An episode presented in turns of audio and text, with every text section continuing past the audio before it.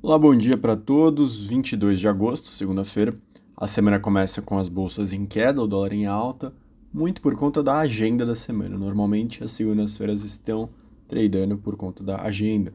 Essa semana a gente vai ter o evento de Jackson Hole, simpósio anual do Banco Central Americano, que reúne os principais presidentes do Banco Central, principais economistas que fazem papers sobre o tema, sobre outros temas da economia também. É uma discussão bem rica.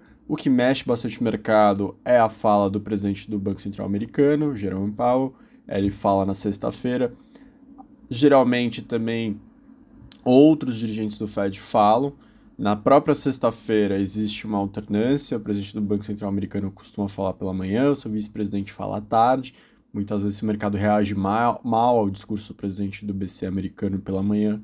À tarde o vice tenta corrigir um pouco ou vice-versa, ou contrário, se o vice fala de manhã, o presidente do BCE fala à tarde, tem que consertar um pouco.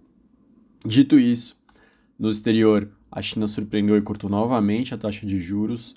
Dessa vez, a taxa de um ano foi reduzida de 3,7 para 3,65, oferecida principalmente para clientes de bancos, e a de 5 anos, que é mais ligada a hipotecas, ela foi reduzida de 4,45 para 4,3. Mais uma sinalização que a China está disposta a sustentar o mercado imobiliário e estimular a economia local.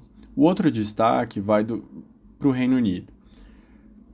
Mais uma paralisação. Depois que trabalhadores postais, coletores de lixo anunciaram paralisações para o fim desse mês, greve de funcionários de trens e metrôs também começaram. Agora, trabalhadores de portos, trabalhadores de transporte, 2 mil trabalhadores de um dos principais portos comerciais do Reino Unido fecharam os braços, cruzaram os braços, não vão trabalhar durante os próximos oito dias. A preocupação de alguns economistas é que isso agrave ainda mais a falta de abastecimento, de chegada de insumos e eleve ainda mais os preços. A reclamação deles é que a inflação, que bateu 10,1 na última divulgação, maior patamar em 40 anos, não está.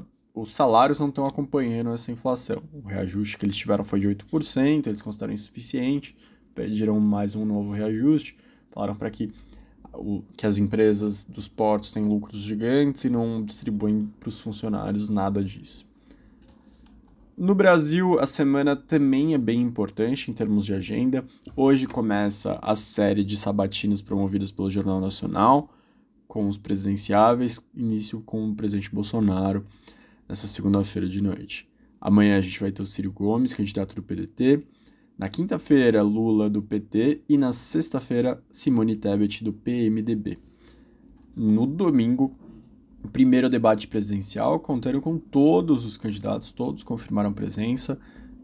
Então, eventos bem aguardados pelos, pelos investidores, oportunidades de posições importantes dos presidenciáveis. Além disso, na semana, o evento de Jackson Hole, a agenda política carregada aqui no Brasil, IPCA 15 de agosto na quarta-feira, na quinta-feira, geração de emprego formal, na sexta-feira, dados do setor externo e também a definição da bandeira tarifária de energia elétrica da ANEL para setembro.